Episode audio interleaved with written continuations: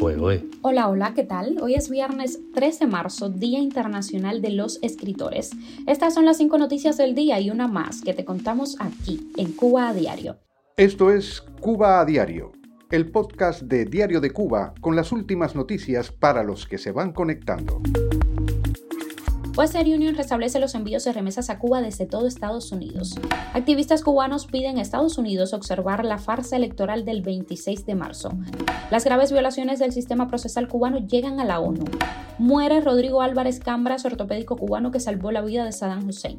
La Galería Tate Modern adquiere una serie fotográfica del artista cubano Juan Carlos Alón. Esto es Cuba a Diario, el podcast noticioso de Diario de Cuba. Comenzamos. Western Union anunció que todas sus oficinas en Estados Unidos comenzaron a tramitar envíos de dinero a Cuba, lo que vuelve a abrir la puerta a las remesas a la isla.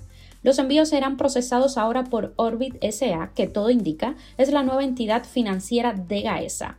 De este modo, el régimen cubano encontró la fórmula para que el dinero de los emigrados vuelva a llegar directo a su bolsillo, después que la administración de Donald Trump sacara a Western Union de la isla tras sancionar cualquier intercambio con la financiera FinCimex, perteneciente al conglomerado empresarial de los militares cubanos. Según el anuncio, los beneficiarios de remesas en Cuba las recibirán directamente en sus cuentas bancarias en divisas de los bancos Metropolitano, BPA y Bandeco. Activistas cubanos han solicitado al gobierno de Estados Unidos apoyo para dar seguimiento a la observación electoral que plataformas independientes se aprestan a realizar en las próximas votaciones del 26 de marzo en Cuba.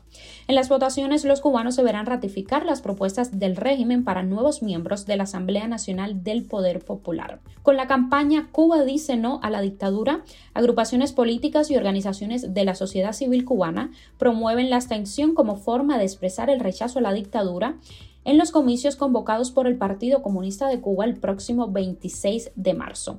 El régimen calificó las pasadas elecciones municipales realizadas en noviembre de 2022 como trascendentales. Sin embargo, tuvo que reconocer que solo el 68% de los cubanos convocados a votar lo hicieron. El 5,22% de las boletas depositadas estaban en blanco y el 5,60% fueron anuladas.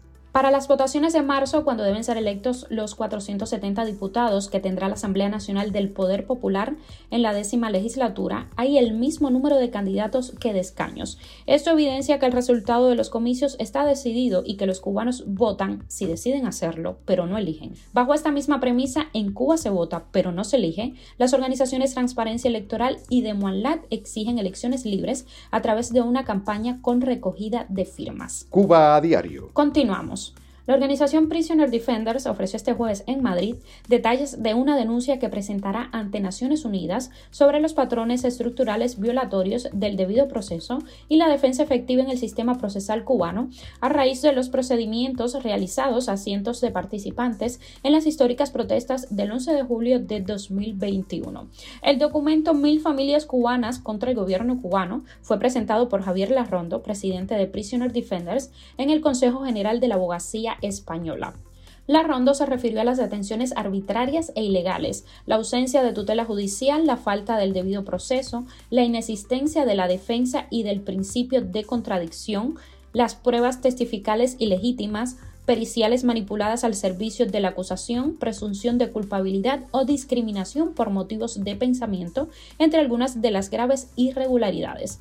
Muchos de los juicios del 11J fueron express, orales, sin sentencia, sin abogados, en tribunales militares y en cuestión de horas. En 96 horas estaban condenando al acusado, que no sabía de qué se le acusaba porque no recibía la sentencia señaló la Rondo.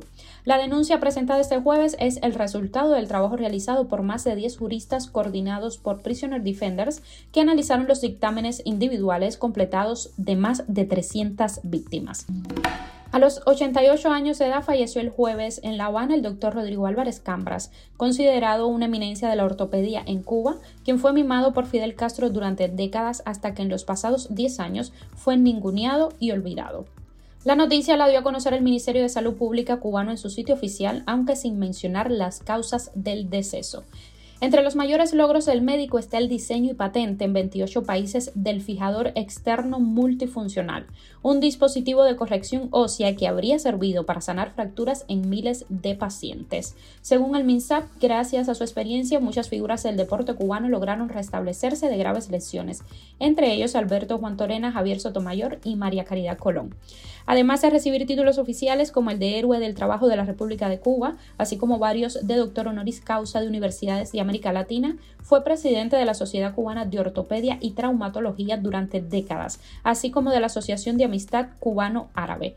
Pese a todo lo anterior, en 2006 fue destituido por el entonces ministro de Salud Roberto Morales Ojeda como director del Fran País. En 2018 el portal Infomed del MINSAT publicó un artículo sobre la historia de la ortopedia cubana en el que Álvarez Cambra ni siquiera fue mencionado. Cuba a diario. La Galería Nacional de Arte del Reino Unido, conocida como Tate Modern, adquirió para sus colecciones la serie fotográfica Nacidos para ser libres del artista cubano Juan Carlos Alon, uno de los principales creadores de las artes visuales contemporáneas en la isla.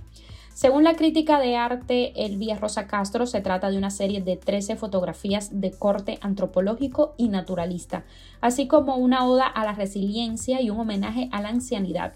El agua, un elemento nuclear en la carrera de Alon, aquí adquiere una dimensión ontológica e identitaria, comentó en su sitio web el señor Corchea.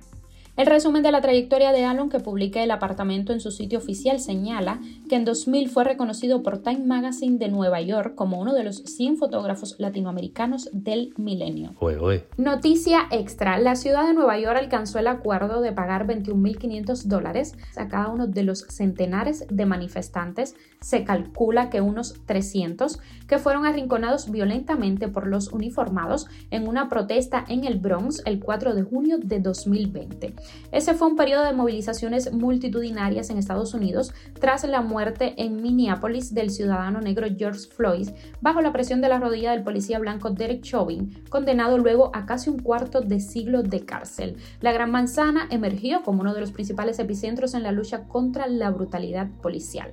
La cantidad pactada por persona hará que esta sea la demanda colectiva por un arresto masivo más alta que se conceda en la historia de Nueva York. El total ascenderá a más de 6 millones de dólares en función de los que demuestren que fueron detenidos. Esto es Cuba a Diario el podcast de Diario de Cuba con las últimas noticias para los que se van conectando. Esto es todo por hoy. Gracias por informarte con nosotros. Nos puedes encontrar de lunes a viernes en Spotify, Apple Podcast y Google Podcast, SoundCloud, Telegram y en nuestras redes sociales. Yo soy Nayar Menoyo y te mando un beso enorme.